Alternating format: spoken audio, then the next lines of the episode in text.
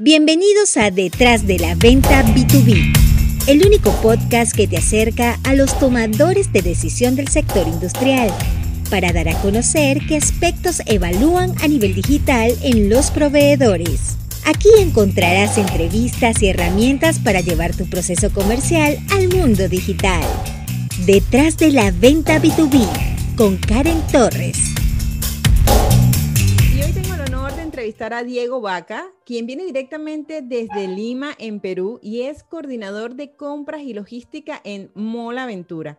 Además, es el encargado de marketing para APEPROC, que es la Asociación Peruana de Profesionales en Compra. Me encanta porque ahora los compradores se están uniendo en varias asociaciones y ha sido maravilloso porque entre ellos se pasan datos, se buscan referidos y se hacen también mucho más fuerte, que eso es lo más importante, porque de hecho en algunas conversaciones, Diego, he hablado y, y los vendedores siempre hemos tenido formaciones en venta, pero los compradores, ¿dónde se forman? Y bueno, bienvenido también a la serie, de verdad, muchísimas gracias por estar aquí. Bueno, sí, muchas gracias Karen por, por invitarme a participar. Eh, para mí es un honor poder compartir experiencias en una relación que eh, es tan cercana entre el área comercial y el área de compras, pero a la vez tan lejana porque a veces desconocemos de uno del otro todo el esfuerzo que se hace a la interna. Y creo que, em, creo que es algo que debemos de seguir explotando como relación y como oportunidades, porque en verdad uno depende del otro.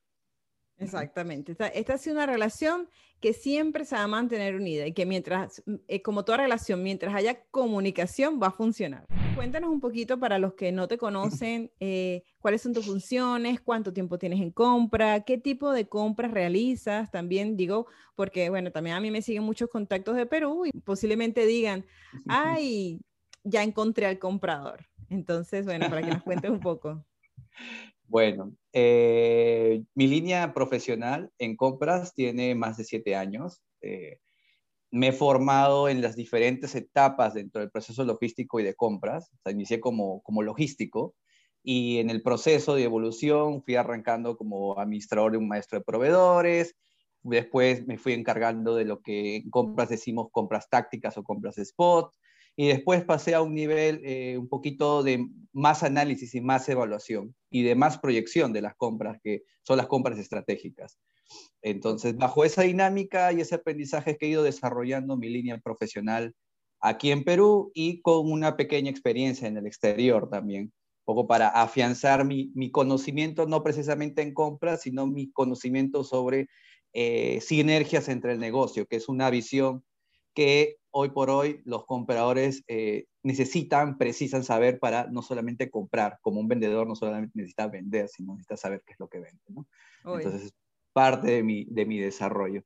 Y aquí para los que estamos conociendo estos nuevos términos de compra, que nos estamos culturizando con la terminología de compras, ¿cuál es la diferencia entre logística y compras?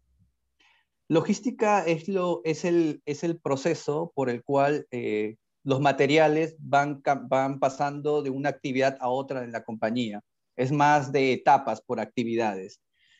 La logística evoluciona en cierto momento a lo que hoy por hoy llamamos el supply chain, pero el supply chain es enfocado a la cadena de suministros en general y cómo se aprovechan a los proveedores para obtener ventajas competitivas sobre ellos. Pero la logística está enfocado en el proceso, básicamente, pero no en aprovechar las sinergias que te pueden dar los proveedores para generar ventaja competitiva.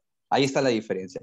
Y entre ah. ambos, entre ambos, como proceso, está el área de compras, ¿no? Y ah, en ambos, y en ambos, compras tiene eh, un rol específico eh, en una diferente etapa, ¿no? En el supply chain, compras está, se le puede decir, en casi la etapa final del proceso, pero hay una etapa que normalmente la gente de supply chain todavía desconoce como función específica de compras, que es la del abastecimiento, que está en la otra arista del supply chain, que está en la parte más de estrategia del supply chain. ¿Y que es supply análisis, chain es? Eh, cadena de suministros. Ok, entonces todo el proceso desde que compras, eh, eh, guardas y se vende, ¿no?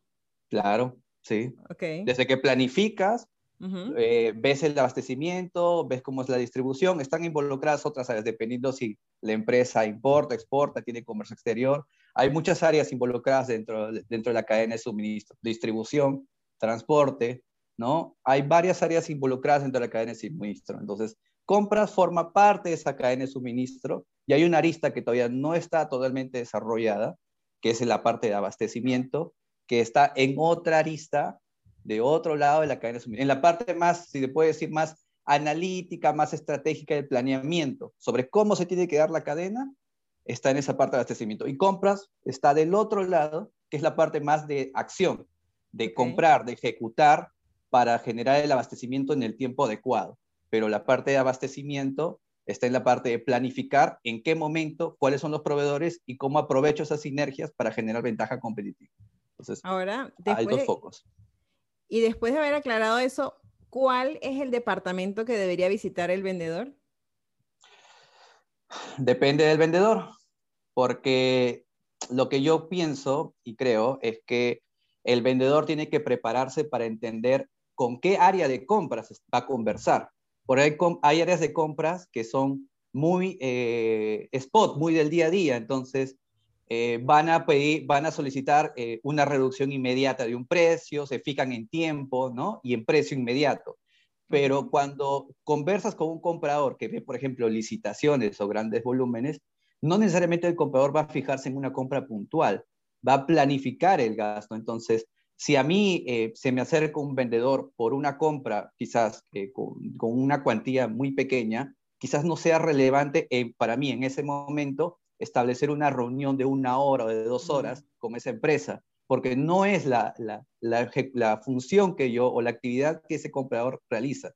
Entonces es muy importante que el vendedor sepa, primero, con qué, em, con qué empresa o en qué sector está esta empresa. Segundo, eh, cómo es el tipo de compras que hace esa empresa y con ello saber qué es lo que requiere primordialmente ese comprador. Y así va a ser más efectiva su reunión y no se va a basar simplemente en mostrar la presentación o el brochure de su empresa, sino a canalizar en qué puede ser importante su ayuda para el comprador o para el negocio, porque los compradores también necesitamos ayuda. Así como nosotros analizamos eh, como compras, eh, cómo, cómo, es la situación comercial de cada uno de, los posibles proveedores. Estoy ya hablándote, por ejemplo, de un aspecto de licitación. Eh, yo tengo que analizar cuál es el potencial de esa empresa, qué es lo que ha estado vendiendo, cuáles son sus clientes, para saber si conoce cómo puede atender em, a, una empresa de mi sector, si conoce la dinámica, si conoce cómo se trata, si conoce los tiempos, si conoce cuáles son las prioridades. ¿Y cómo investigas eso en un proveedor? ¿Por eh, Google o por referencias? ¿Cómo consigues esa información?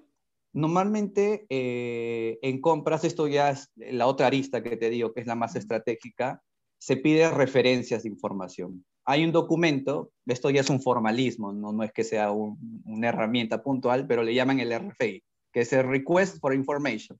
Entonces, normalmente tú le pides información al mercado para poder tener conocimiento de lo que ofrece, las condiciones, precios referenciales y cuáles son, y cuál es una información comercial. ¿no? Puedes pedir ahí quizás eh, los clientes, la facturación anual, eh, quizás algunas certificaciones que tengan. Entonces te vas haciendo una idea de en qué mercado te estás moviendo y qué es lo que te puede solicitar o ofrecer el proveedor antes de comenzar una invitación o un proceso de negociación puntual, ¿no? Entonces ahí ya te estás dando cuenta que hay una diferencia entre la compra puntual, particular, no planificada, que quizás yo pueda necesitar, no sé, me estoy poniendo a pensar, mascarillas, necesito mascarillas las KN95, y voy a encontrar en el mercado muchos proveedores, y de seguro al primero que me toque la puerta y yo lo estoy necesitando, quizás lo voy a comprar. Pero si yo necesito, aparte de la, de, la mascarilla KN95, necesito todo el paquete de productos eh, contra el COVID, ya hablándose de alcohol, quizás guantes, mamelucos, no sé, otros escudo facial, en sí, otros implementos, voy a buscar a un proveedor que me dé toda esta gama de productos de manera consolidada y para eso necesito saber que el proveedor me va a cumplir. Y hoy por hoy en, en pandemia, muchos compradores se han topado con que las empresas no necesariamente cumplen con una expectativa a largo plazo. Cumplen a corto, pero no a largo. Entonces, ahí hay una diferencia en, cómo poder evaluar a, tus proveedores. en Latinoamérica se, se, ha venido dando por mucho tiempo. Es por eso que tú has visto esta corriente de generación o creación de asociaciones, porque justamente se busca revalorizar la profesión de compras y deja de ser un oficio a ser una profesión. Entonces, cuando hablamos de profesión, está involucrado que hay mucho tecnicismo, hay mucho factor teórico y práctico y conocimiento compartido entre varios compradores. Entonces, eso es lo que se ha ido desarrollando, yo creería, en este último año, bueno, este año corrido eh, en Latinoamérica. Es por eso que se creó también la Asociación de Compras en Perú, la cual conformo, eh, recién creada también, no es, no es algo que, que, haya, tenga mucho tiempo. Empezando ese movimiento. Sí, eh, hay otros países que lo han venido se han venido creando sus asociaciones como Bolivia, como Costa Rica, Chile, Colombia. Chile. Colombia ya tiene más tiempo, eh, igual México, por ejemplo, si ya nos estamos yendo más para Norteamérica, ¿no? Y Argentina tiene mucho más tiempo, ¿no? Uruguay es nuevo, igual como Perú. Entonces, se están desarrollando, pero todos con una misma eh, connotación de que se tiene que revalorizar eh, la profesión de las compras, de compras y abastecimiento, y para eso hay que también demostrarlo. Entonces, justamente ese rol de demostrar y no, y no solamente vernos como, ah, el que compra porque es el, producto más barato o el servicio más barato, es lo que normalmente quiere el negocio, porque lo barato te sale caro y a los compradores normalmente eso no, no, es, no es algo que, que podamos permitir, ¿no? Me encanta, me encanta que estén haciendo eso porque, digamos, por nuestra parte, la, la, formación en venta lo que está buscando es reivindicar la imagen del vendedor para que seamos una profesión también, no sea como, no conseguiste trabajo, bueno, ponte a vender, ¿sabes? Y entonces vienen los vendehumos, los que son malos en la profesión, sino que queremos es reivindicarnos. Entonces, bueno, si compras y ventas quieren pulir sus nombres, maravilloso pues que estén existiendo este tipo de iniciativas. Y, y hablando de, de, este, de esta evolución y, y de todas estas cosas, estos cambios, ¿desde cuándo estás en LinkedIn? Y eh, ¿qué tan ¿qué tan seguido buscas proveedores a través de esa red? Eh, yo llevo en LinkedIn desde mm, inicios del 2020. Okay. yo, estuve, yo estuve en Barcelona, yo estuve en España viviendo y estudiando. Eh, y ya antes de planificar mi regreso a Perú es que empecé a ser más dinámico en línea, o sea, crearme todo eh, mi perfil, un poquito plasmar el valor agregado que puedo dar pero siempre con la connotación de cómo me puedo diferenciar como comprador. Mi escuela de compras, si quieres verlo como de una manera más tecnificada, es española. Es por eso que también tengo contacto eh, con, con Cipionet, ¿no? Y, y, bueno, allá también está la asociación de, de AERCE, ¿no? La asociación de, de, españoles, de compras de españoles. Pero eh, comienza un poco mi, el desarrollo de mi perfil a, a inicio del 2020, con la connotación de que voy a regresar a Perú para buscar una oportunidad laboral en compras, porque ese era mi objetivo, y eh, a partir de eso le empiezo a pulir, ¿no? Ok, entonces, digamos que, bueno, llegaste con la pandemia, ¿no? Llegaste con la pandemia a Perú, casi. Sí, yo llegué en marzo a Perú y a las dos semanas declararon cuarentena, así que sí, casi llegué con, con la pandemia. Perú. Eh, llegaste con la pandemia a Perú y, llegaste y abriste y, digamos, le diste forma a tu perfil también a través de la pandemia. Sí, eh, porque la situación hacía que eh, más personas estén desempleadas por, porque obviamente se paralizó el, el, comercio en Perú. Tuvimos cerradas las industrias casi un mes y medio, dos meses, y fue totalmente perjudicial, ¿no? Muchos compradores perdieron su puesto y pues eh, obviamente la empresa, y yo soy realista, y, esto es lo que yo he aprendido y también eh, lo que he vivido en otras experiencias, la empresa necesita vender para crecer. Yo te lo dice un comprador, necesita vender, no necesita ahorrar. Pero, y justamente, entonces, en esta situación, eh, si no vendo, ¿para qué voy a estar queriendo comprar cosas? Entonces, claro. Fue, los compradores fueron como que casi de los primeros en que, que, fueron quedando desempleados. Una situación muy dura, pero a, a, raíz de esa situación también me obligaba a hacer más evidente el valor agregado que, que tenía, ¿no? O por menos mi perspectiva por la cual regresé a Perú. Y es por eso que hay, entre todas esas cosas, es que pude conectar con muchas personas a nivel de Latinoamérica con esta iniciativa de las, de las asociaciones. Oye, qué maravilla. Eh, esto es lo que llaman reinventarse. Entonces, te tocó reinventarte para demostrar por qué tú y por qué tu departamento tiene que, o sea, tiene que mantenerse salvo, ¿no? Dentro de toda esta situación tan difícil que, que, que, se nos vino en el 2020.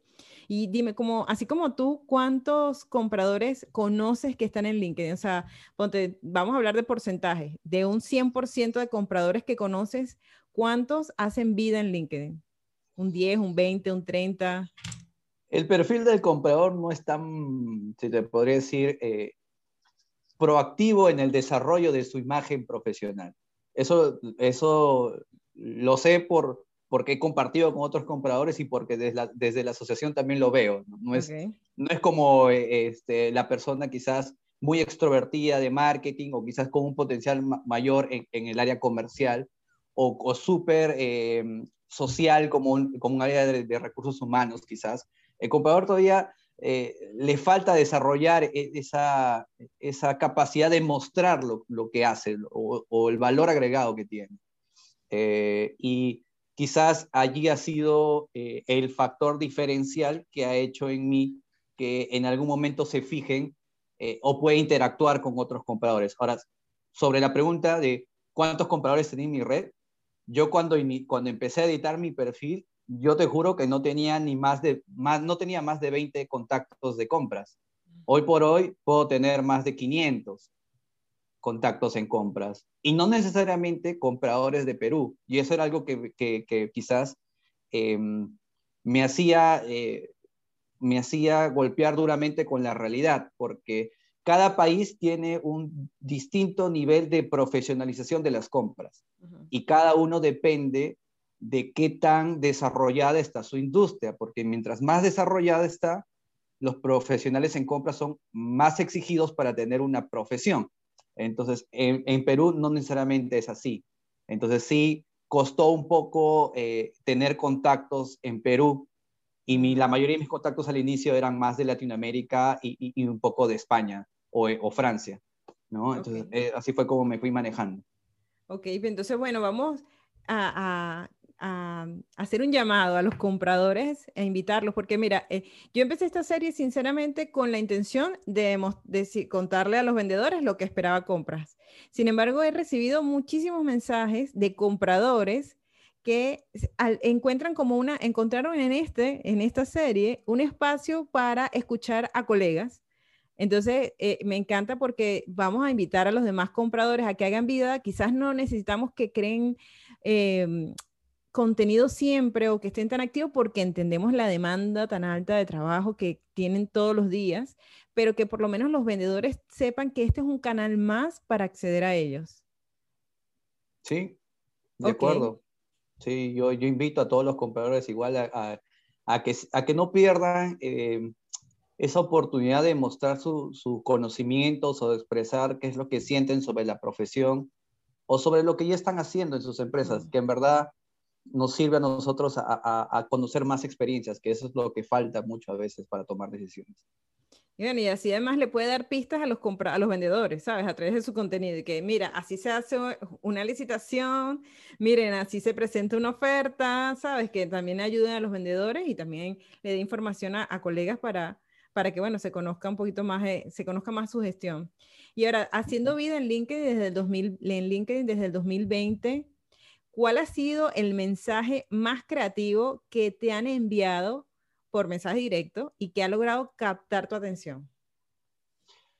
Eh, mensaje creativo, sí, hubo un mensaje de, a ver, eh, hace cuatro años tuve la oportunidad de, pues, de, contactar a una empresa que vendía productos de ferretería Okay. Y fue una etapa de aprendizaje de esa empresa porque la llevé a desarrollarse, porque no siempre vas a escoger al más grande, a veces estratégicamente buscas a un proveedor que desarrollar porque ves potencial, ¿no? Eh, y en el, ves potencial en el vendedor también. Entonces fue una etapa de aprendizaje entre, para mí, porque también seguía desarrollando mi perfil profesional y para el vendedor.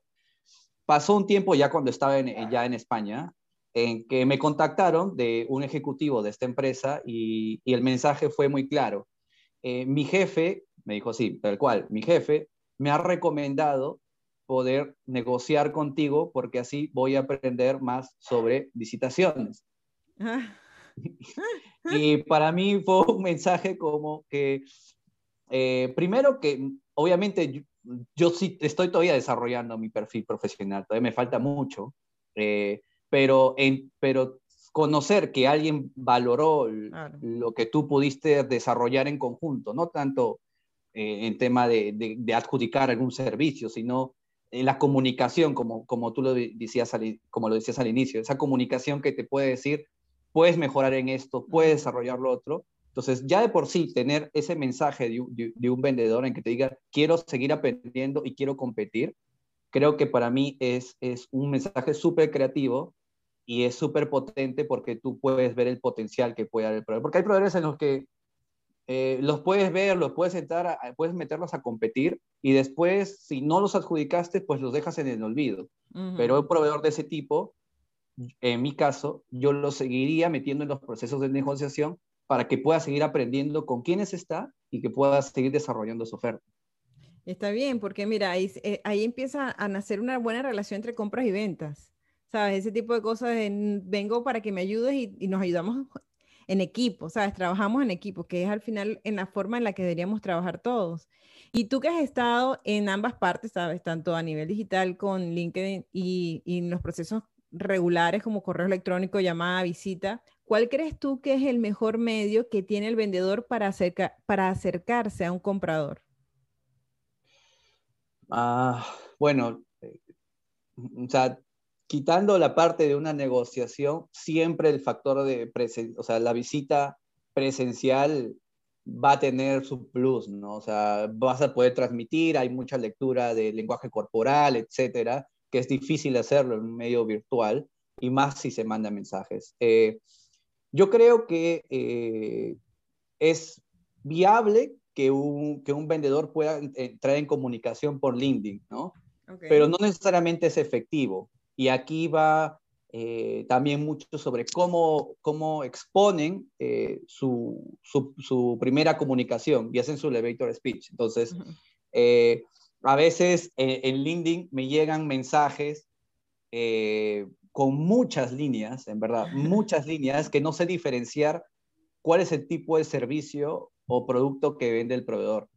Y otro factor es que a veces, no sé, esto ya me lo inculcó mi primera jefa, ¿no? Me dijo, errores ortográficos nunca, ¿ya? Y, y, veo, o sea, por la intención de querer vender y querer mostrarse, a veces se olvidan, hacen un copiar-pegar, ¿no? De, de, alguna, de, alguna información.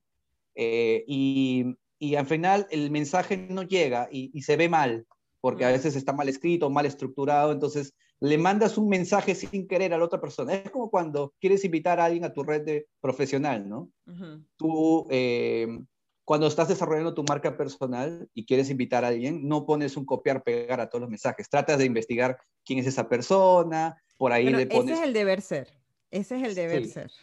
Sí, sí, sí, pero hay un trabajo por ello, ¿no? O sea, cuesta y, y, y, ese, y ese tiempo invertido, pues te va a representar al final que el comprador sepa qué es lo que estás vendiendo. Y hoy por de los 10 que me llegan a la semana de, de, de, mensajes por, por LinkedIn de, ofertas, pues veré uno, porque uno es solamente el que me pone específicamente qué es lo que ven. Y lo redirijo, ¿no? Le digo, bueno, escríbeme a tal correo de la empresa y ya lo reviso, ¿no? Ok, entonces ¿tú, tú crees que el, eh, un, un, buen medio para acercarse a compras es, bueno, si ya encontraste que el comprador está activo en LinkedIn, es eh, utilizar esta red para acercarse, para aproximarse a ello. Sí, es más, yo, yo recomendaría a, los compradores, y es algo que yo voy a poner en práctica ahora porque sí lo necesito, es eh, brindar que los proveedores completen bases de datos, pero alineadas a, lo que yo necesito. Entonces, ya cuando quiera buscar, ya sé por categorías qué proveedores pueden estar. Entonces les doy una, una herramienta para colocar la información de manera adecuada y, eh, y, también les doy la posibilidad de ya tenerlos en una base de datos y no en un LinkedIn que en verdad tiene tantos mensajes. Se pierden después entre todos los mensajes. Es ah, algo que voy a hacer, pero espero hacerlo este fin de semana porque ya, ya lo necesito. Bueno, espero que para el momento que se publique la entrevista, tú nos dejes en los comentarios, ya está lista mi, mi enlace de la base de datos. Sí, sí, sí, eso espero, eso espero. Eh, Diego, ¿cuántos correos recibes tú aproximadamente a diario? A diario. Ahora pues recibiré unos 110, 120 correos. Ok. ¿Y qué tiene que decirle, qué tiene que decir ese correo para que tú entre los 110 correos decidas abrir el mío? Si soy un, o sea, supongamos que te encontré y encontré tu empresa, encontré tu contacto y bueno, voy a presentar mi empresa.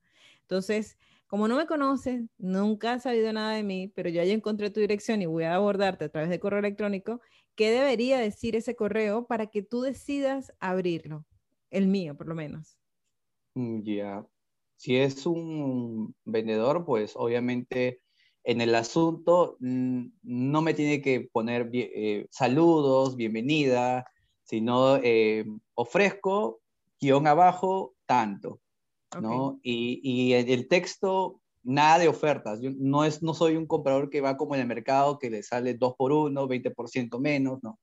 Simplemente necesito saber qué es lo que ofrece porque ya la dinámica de negociación ya lo veremos, pero necesito saber concretamente qué es lo que ofrece. Entonces, desde el asunto, puntual. Eh, eh, eh, cotización o, solicitud o, alguna, alguna, alguna palabra muy puntual que me ayude a entender de que es un, que es, un, potencial proveedor, pero no un relleno completo, ¿no? Y lo, hago, lo pongo yo en práctica con mis propios usuarios, yo soy muy parametrado, entonces, si el usuario no me coloca la sede de donde viene, o puntualmente con una nomenclatura, no me pone que es una solicitud de pedido o no me pone específicamente cuál es el servicio que quiere, lo pierdo entre muchos correos. Y lamentablemente, pues, así como él como otros, salvo los correos de mi jefe, quizás esos sí salen en banderita, este, los, puedo, los puedo perder. Entonces, y no es la idea, no quiero, quiero necesito a los proveedores y, y necesito que ellos pongan la información concisa.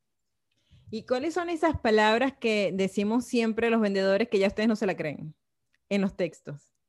Eh, tengo eh, la, mejor, la mejor oferta, tengo los mejores precios, eh, cotizo por volumen, no sé, a veces colocan, mi tengo los productos de la mejor calidad o tengo, tengo la representación tal. Mm, a los compradores no somos técnicos. No, el área técnica es el área usuaria. Ellos son los que dominan. Compras es el que se tiene que empapar con cada uno de los requerimientos. Entonces, no porque me coloquen mucha información técnica, yo por eso voy a decir, este es el proveedor adecuado. Tengo, que tener una, tengo que tener una información referencial y puntual de lo, de lo que ellos ofrecen. ¿no? Entonces, eh, esa es en verdad la clave. Ok, entonces vamos a dejarnos de decir las frases típicas de la mejor calidad, el mejor precio y empezar a ser un poquito más concreto para que el comprador, que no es el especialista en ese producto, en ese rubro, o sea, pueda entender en castellano qué es lo que tú haces y ya lo pueda redirigir con las áreas interesadas, ¿sabes? Que puede decir, ah, mira, esto le puede servir a tal departamento o al otro, ¿ok?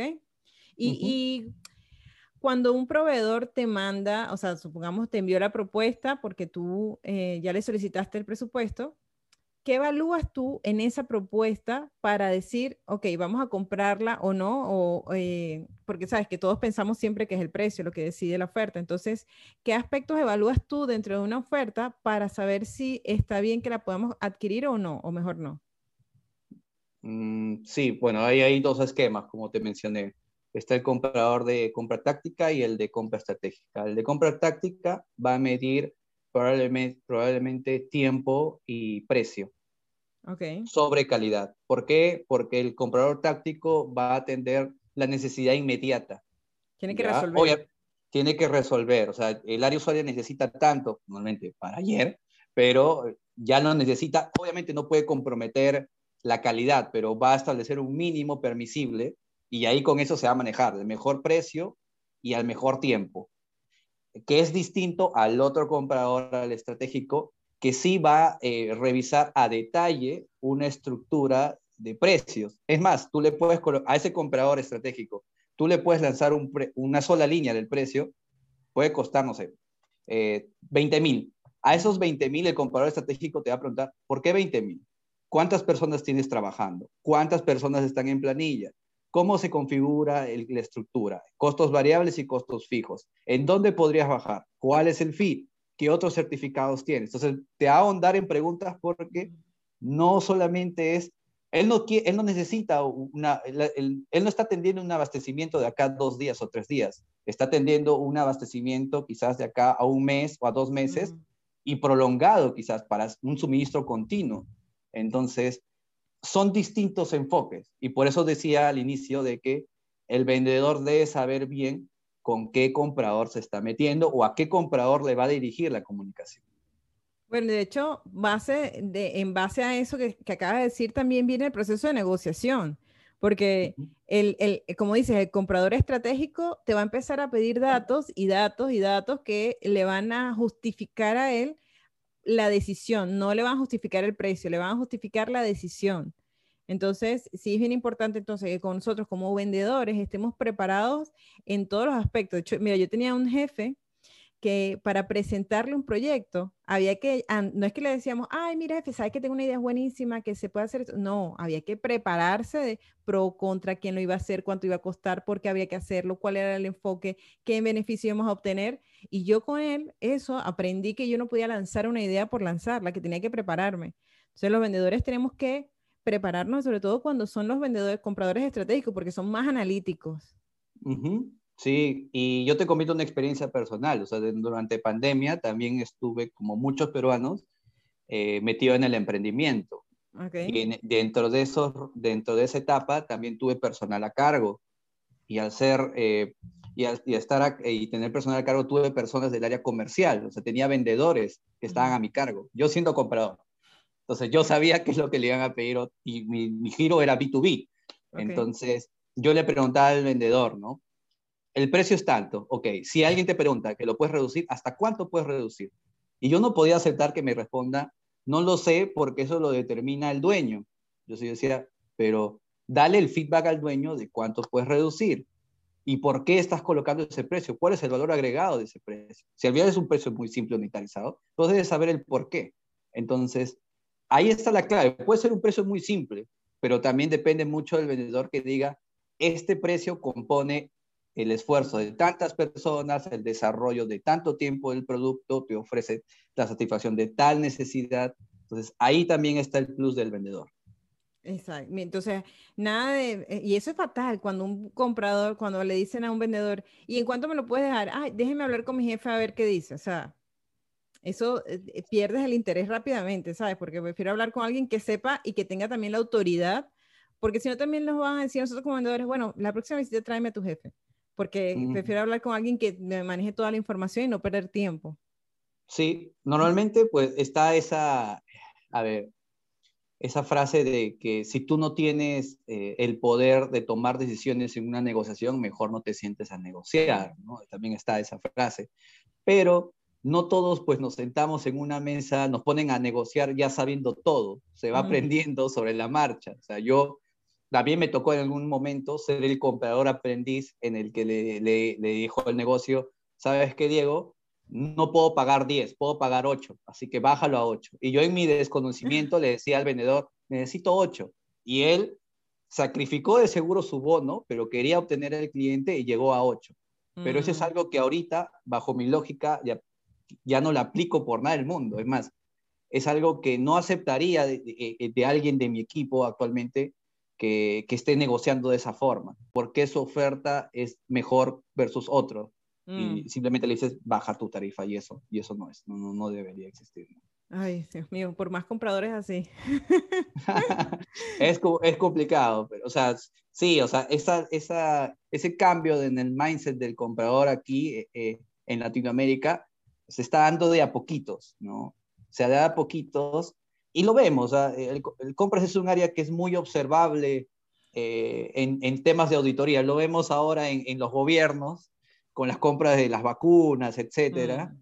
eh, en, grandes, en grandes negociaciones, pero se va formando un tema cultural, ¿no? Eh, y ese tema cultural de, por ejemplo, eh, ah, esto también me lo puso mi jefa. Lo bueno es que tenía unas jefas que me, que me dieron un feedback o, o, tips muy precisos, ¿no? Pero fue muy duro esta vez de mi jefa. Me dijo, Diego, si te regalan muchas cosas a fin de año, quiere decir que les has dado muchos beneficios. Y eso en mi cabeza me quedó dándole muchas vueltas. Entonces, ya no me fui por el aspecto malo, pero me fui por el lado de, eh, creo que ellos pueden hacer más cosas dejando de, de, darme algo, sino mejorando el nivel de servicio, porque así, como profesional, me van a decir, Diego ha tenido las mejores negociaciones y tiene los mejores proveedores. Entonces, con esa lógica fui diciendo a los proveedores, ¿sabes qué? Prefiero que dejes de hacer estas cosas y enfócate en estas, y yo te voy a ayudar para hacerlas, ¿no? Te voy a ayudar en temas de aprendizaje del negocio, porque hay muchos compradores que solamente eh, les dicen a los vendedores, ya, atiéndeme, y después el vendedor no sabe nada más de la empresa. A veces pasa y, creo que, y creo que también es fundamental que conozcas qué proveedores podrían conocer un poco más de la cultura o de cómo se trabaja en, en empresas. Eso prepara mejor al vendedor y de hecho también además les pone como al, propio vendedor, dice, oye, yo quiero más compradores así, o sea, con los que me pueda entender, que, con los que pueda crear una excelente relación. Y hablando de este tema del precio, eh, Jairo Ramos, el que, que, entrevisté, un comprador que entrevisté, decía, un departamento de compras medianamente moderno, ni siquiera moderno, sino medianamente moderno, ya no se fija en precio. Y te dice, Dios mío, que ya todos sean así, ¿sabes? Porque que o sea, que no, no es solamente que decían por precio, es que quitarnos ese para, ese, ese, ese mindset, como cambiar el mindset, como tú dices, o sea, que ya no es solamente el precio lo que decía una oferta, es también a nosotros como vendedores nos exige saber más del cliente para que seamos realmente su mejor opción, pero no porque yo sea la mejor empresa, es que yo soy la mejor solución para lo que él necesita. Eh, creo que es un, trabajo en equipo esto de, cambiar la mentalidad, eh, tanto de, de, compras, empezar a, demostrar que valora más los agregados y de ventas de generar mayores valores dentro de nuestra oferta.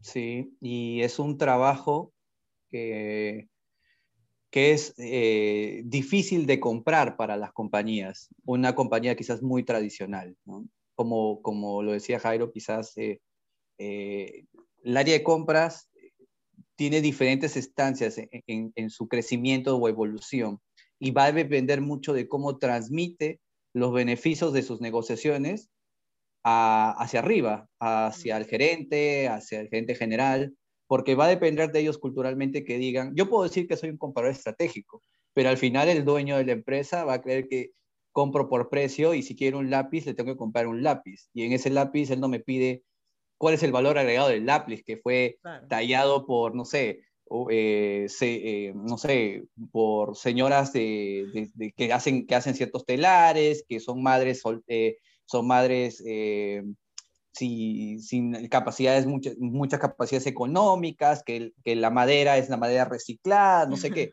Entonces, ellos no le van a dar mucho, mucho énfasis a eso. El comprador es el que tiene que tener la capacidad de decirles, este lápiz vale esto y yo lo represento económicamente también a su par en esto. Entonces, ese es el, ese es el cambio de, chip que tiene que tener el comprador y tiene que tener eh, las formas para mostrarlo. Por eso que eso también es una lucha interna que, que, ahorita estamos teniendo, cómo mostrar el rol del comprador al interno y que no simplemente nos digan, cómprame esto y reduce el precio. ¿no? Ese es, eso. La, en los ahorros como ya he conseguido con, muchos colegas, son la consecuencia de nuestros actos, pero no tiene que ser el objetivo de, nuestra actividad.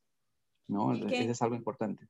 Mira, bueno, lo que es que yo voy citando así como las cosas que, dentro de las cosas que me vas diciendo, voy recordando algunas de las entrevistas, y es que, por lo menos José Jurado me decía, yo necesito que el vendedor venga y me diga en los argumentos para yo ir con mi usuario y decirle, no, es que tú necesitas este producto porque es que tiene esto y además, y además, ¿sabes? pero estos argumentos no, no, te van a venir del cielo, ¿sabes? Es el mismo vendedor el que te va a decir por qué tú tienes que comprar este producto. Y, nace, entonces, por eso, definitivamente esto tiene que ser un trabajo en equipo, el cambio de pensamiento, de, de, dar más valor y enseñar al comprador las nuevas tendencias, hacia dónde va el camino de la, la evolución dentro del producto y del rubro que yo manejo, para que tú tengas argumentos para decir, o sea, no vamos a esto no es un tema de precio, esto es un tema de mira todo lo que nos está agregando y el impacto que va a tener sobre la empresa a largo o a mediano o a corto plazo. Sí, sí, de acuerdo. Eh, eh, el proveedor tiene que transmitir eh, cuáles son los cambios que van a haber en el mercado. Yo, yo no lo sé. Ah, bueno, puedo saberlos de manera proactiva, ¿no? Si puedo ser muy, muy estudioso, pero al final el que me va a traer las nuevas tendencias es el proveedor. Y esas tendencias son, son las que a veces a la empresa le generan una ventaja competitiva, porque a veces las empresas dicen, no, estas, la ventaja competitiva son de los recursos que yo genero propiamente, o sea, en mi cadena, en mi cadena de valor, mis actividades primarias. Es lo, ese es mi, mi factor diferencial. Lo que me ofrezcan los proveedores, no, nada que ver. Pero dentro de lo que te pueden ofrecer los proveedores, hay recursos que son únicos, que quizás incluso lo pueden customizar para la necesidad del cliente y que te pueden representar una ventaja competitiva. Pero, por ejemplo, ahí no llega todavía específicamente e, e, ese, ese conocimiento del potencial del proveedor. Y em, a veces también, a ver, menciona, tú mencionaste lo, que te mencionó, lo que te dijo este, José, José. José, José Jurado, ¿no? Eh, sí, es, es, fundamental también canalizar, porque compras es un puente, o sea, estamos entre el área usuaria y el negocio y el proveedor. Nunca podemos estar un, poquito más de un lado del otro. Hay que hilar fino porque a veces eh, en un proceso de negociación nosotros somos totalmente imparciales. Y yo me ha tocado oportunidades en las que he tenido que defender la propuesta del proveedor porque específicamente es la mejor. Ahora, compras siempre sugiere la mejor propuesta no necesariamente es el que decide qué es lo que se acuerda, porque de compras no es el presupuesto, de compra, es, el presupuesto es del área usuaria, no, no es de compras. Entonces, siempre hay que, hay que ser muy fino y es algo que, que también les comento a, los compradores, es que no, no se puede poner de un lado del otro, siempre tiene que estar en el medio. Ahora, cuando eres tú que, quien tiene que ir a buscar un proveedor, ¿verdad? Porque tienes una solicitud, ¿cuáles son los medios que utilizas para encontrar ese proveedor? Eh, LinkedIn, referencias, Google, correo, sí, de todo, pero normalmente eh, me guío más por referencias, pero entro al LinkedIn también a buscar a, los proveedores. Ok, cuando, y cuando entras a LinkedIn y, y, o sea, te dieron la referencia y bueno, entre esa referencia te pasaron algunos perfiles de LinkedIn que podían cumplir con ese plus, con eso, con eso que estabas buscando. ¿Qué evalúas en ese perfil para que tú digas, bueno, entre estos tres, cuatro que tengo, este es el que me da como más confianza? Le voy a pedir el presupuesto a los tres porque, bueno, hay que tener variedad, pero dentro de esto, pareciera que este es como el más serio. O sea, ¿qué tiene que haber en ese perfil para que tú digas, pienses eso, pienses muy bien del vendedor y de la empresa? Sí, a ver, no espero que el perfil esté completamente detallado, pero con tal de que se mencione por lo menos esta persona cuáles han sido sus posiciones anteriores y que por lo menos que identifique de manera clara a la empresa donde trabaja, porque a veces salen empresas sin un logo o por lo menos no ponen ni siquiera una imagen del producto que vienen, solamente han creado el nombre, ¿no? Mm. Entonces, por ahí ya eh, eh, me entra un poco de duda sobre, sobre la empresa, pero si veo que tiene alguna imagen sobre el producto que vende, tiene contactos o hay personas que trabajan, porque pues, si es un perfil empresa, vas a saber cuántas personas trabajan, por lo menos, ¿no? Te salen en rango. Entonces, ya te da una confianza a que no sea una empresa fantasma, ¿no? Entonces, eh, por ahí más o menos es como, como yo identifico a estos proveedores. Ahora, no, nunca, no siempre eh, eres el más grande, el poder de negociación a veces está del otro lado mm. y, y, hay que también eh, ser un poco eh, también muy sutil sobre cómo, cómo puedes entrar en contacto con, con, un vendedor, ¿no? Sí, porque después que entres en contacto no te van a soltar. no siempre, ¿ah? Mm. A veces, a veces para, a veces para, para el vendedor, o sea, dependiendo de, de, de, de, la industria en la que estés o el canal al, al que se dediquen, eh, no, quizás no seas relevante. ¿ah? Y me ha tocado mm. oportunidades en las que no, no es relevante y, y, y, me han dicho, ¿sabes qué? Velo con alguno de mis distribuidores o en todo mm. caso revisa su página a ver cuál de esos, de los distribuidores, tienen a su vez otros distribuidores minoristas que te pueden vender. Me ha tocado y, les puede pasar a la mayoría de las empresas que son pequeñas o medianas, no, no, no tiene el poder de negociación siempre. Ah, claro, exacto. No eres como, no estás dentro de su primer nivel de, de empresas a las que, con las que quiere entrar a trabajar. Sí, uno a veces siempre quiere tener al proveedor más grande, pero esa es otra lección, ¿no? Eh, a veces los proveedores tan grandes, a veces no, no le ven la importancia a, a, ti como cliente que te estás desarrollando. Y por eso es que necesitas también, a su vez, ir desarrollando proveedores, así como tú, que, están, que comparten experiencias de desarrollo en el mercado, que ellos también crezcan, porque a su vez ese que crece va a marcar la, va a marcar la valla competitiva versus, versus los grandes. Y hay, he conocido experiencias en, en mis en trabajos anteriores en que han sido proveedores que comenzaron de la nada, comenzaron a atender a la empresa y en algún momento fueron tan competitivos que, que, que, le ganaban empresas que, que facturaban millones, pero mm. justamente porque ya habían ganado un conocimiento, tienen un know-how y tenían eh, la capacidad de identificar dónde buscar eficiencias o sugerir cambios en el proceso, porque no solamente es producto lo que se busca, a veces hay que rediseñar el proceso de la necesidad del cliente para ver en dónde se puede ajustar costos. Entonces, e, esa es otra oportunidad. Ok, bueno, entonces bien atentos con esto, porque sí, o sea, es que yo, yo a veces digo que el tamaño de una empresa no radica al 100% en el que sea 2.000 empleados y, y, sucursales en todo el país, sino a veces el tamaño de la empresa es de la convicción que uno tiene en saber que lo que yo tengo te va a solucionar un problema. Y te lo puedo medir porque, bueno, he trabajado con algunas empresas similares o porque yo estoy segurísimo que lo que tengo te va a mejorar la vida. Entonces, eso también hace que la empresa se vea grandísima y no, y no es vender humo, ¿ok? Importante esto, no es vender humo, es realmente mantener una actitud y una, y una y convicción cuando hablamos frente al comprador. Y hay una cosa, otra cosa que mencionaste y que es bien interesante, que en la parte del perfil, que tú le des clic, o sea, que por ejemplo diga, trabajo para la empresa Wachi, y entonces van a entrar a la empresa y no tiene como el perfil de empresa creado. Entonces tú no puedes hacer clic para ver, para entrar digamos, el perfil de empresa para tener más información. Entonces, vendedores, cuando ustedes carguen que están trabajando por una empresa, garanticen que eh, al hacer clic pueden entrar a la página de empresa para que los vendedores, los compradores también esto le da un poquito más de seguridad, que aparezca una, una casita gris, que creo que es el, logo, el logotipo que de la imagen que aparece, porque no está la empresa creada. Tú eh, estás trabajando con algunos proveedores y te va súper bien con esos proveedores y hay una nueva marca que quiere entrar a trabajar contigo, pero bueno, tú estás casado ya con, con otros proveedores. ¿Cómo, ¿Cómo puede hacer esa nueva marca, ese nuevo vendedor para poder tener acceso a una oportunidad?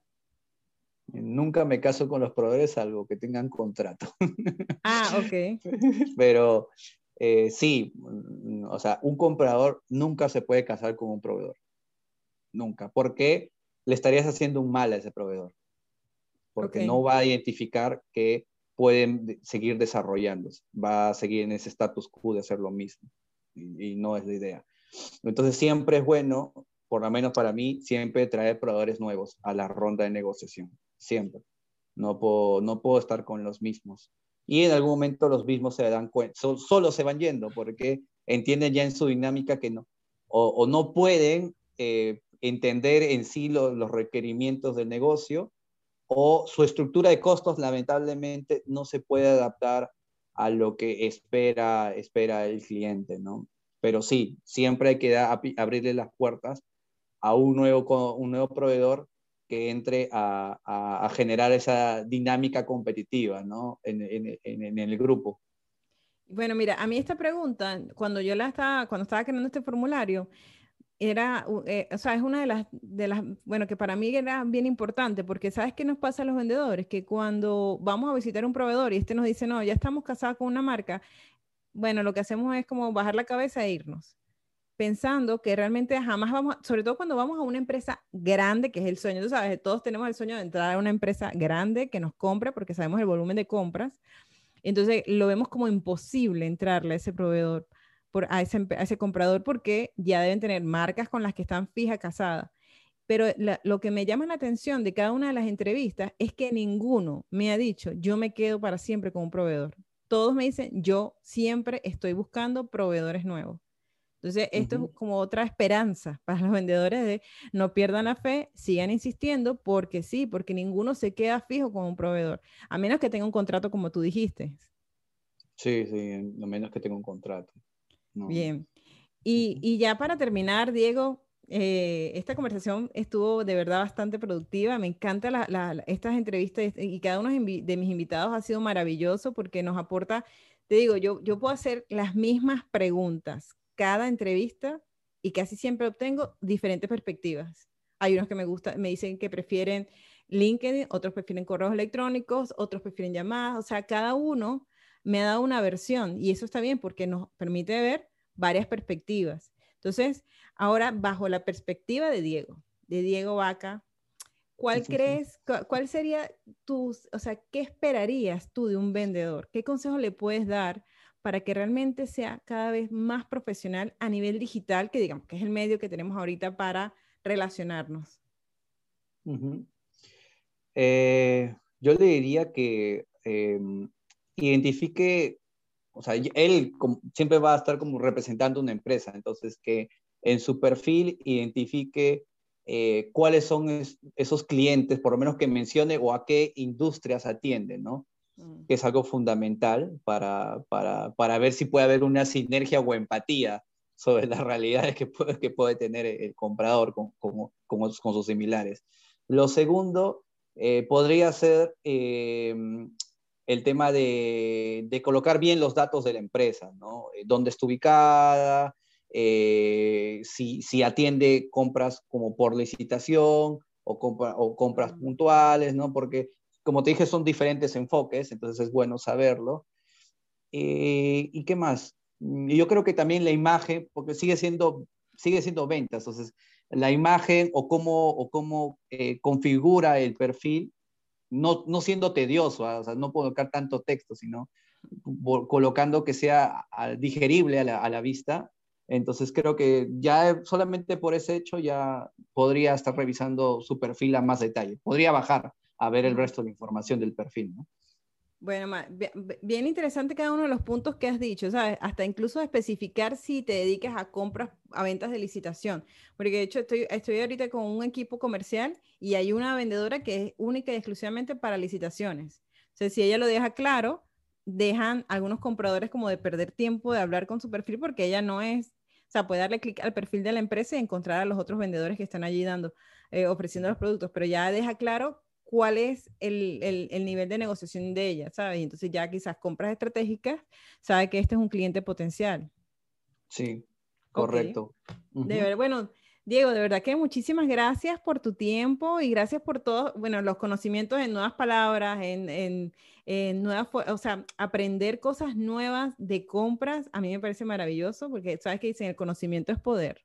Entonces, conocer y tener más eh, información sobre cómo se manejan ustedes, qué los hace decidirse o declinarse por un proveedor u otro, o, incluso cómo es su gestión, nos ayuda a nosotros a ser cada día mejor.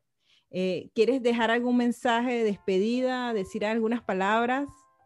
Sí, em, yo quisiera que todos los compradores puedan eh, entender la, el objetivo que tenemos a, nivel regional de profesionalizar eh, compras. Eh, es un rol duro, pero sí lo que esperamos de cada una de estas personas que estamos haciendo este movimiento es que ellos puedan eh, hacer ese esfuerzo, esa inversión en tiempo de demostrar lo que valen esas compañías, porque mientras desde arriba no se den cuenta lo que ofrece compras y ya dejando el tema de compra por precio, entonces, eh, si no cambian, eh, si no trasladan esa información hacia arriba, va a ser complicado que las, que las empresas apuesten justamente por ese, ese, ese, perfil distinto de comprador y, y, dejen de lado el comprador antiguo y tradicional.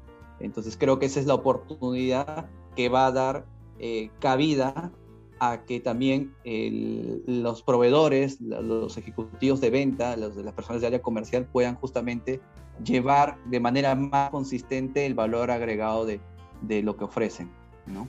Me encanta. Ese es el mensaje que les diría. Me encanta porque si no son ustedes, ¿quién más lo va a hacer, sabes? Entonces, Eh, eh, es lo mismo, o sea, nosotros así como vendedores tenemos que reivindicarnos y demostrar que cada día estamos siendo más profesionales y igual, o sea, eso es la ventaja de, lo que ha permitido las redes sociales, es la creación de, ese, de esa marca personal, de decir por qué yo, qué aporto a la humanidad y por qué deberían escogerme. Entonces, maravillosa esa invitación y la invitación también se extiende a, a vendedores, a compradores, a logística y a todo departamento que esté involucrado dentro de un proceso comercial. Al final, las redes sociales es una, un medio para publicitar la empresa, ¿sabes? Todos los empleados hacen branding de la empresa, entonces es positivo, positivo para todos. Así que, bueno, de verdad, muchísimas gracias, Diego. Gracias por tu tiempo, por tus conocimientos y gracias a todos ustedes por conectarse una semana más, por estar aquí, por seguir aprendiendo de los compradores. Me encanta conocer la versión de compras sobre venta porque esto nos da una visión 360. Así que muchísimas gracias, espero que les haya gustado. Recuerden suscribirse al canal, denle like, comenten, de verdad, para mí es muy importante recibir el feedback de ustedes. Si, si tienen alguna pregunta adicional que quieran hacer, este espacio realmente es para seguir aprendiendo. Entonces, déjenme sus comentarios acá en, en la cajita de comentarios. Y recuerden, eh, bueno, suscribirse al canal, denle like, comenten, compartan, etiqueten a ese vendedor que creen que esta información le puede servir. Y nada, los espero entonces la próxima semana con otro nuevo invitado aquí en Detrás de la Venta B2B. Que tengan el mejor día posible. Gracias por acompañarnos una semana más en Detrás de la Venta B2B con Karen Torres. Karen Torres se escribe con M al final. Recuerda seguirle en LinkedIn y YouTube como Karen Torres y puedes suscribirte en su página web karentorres.com.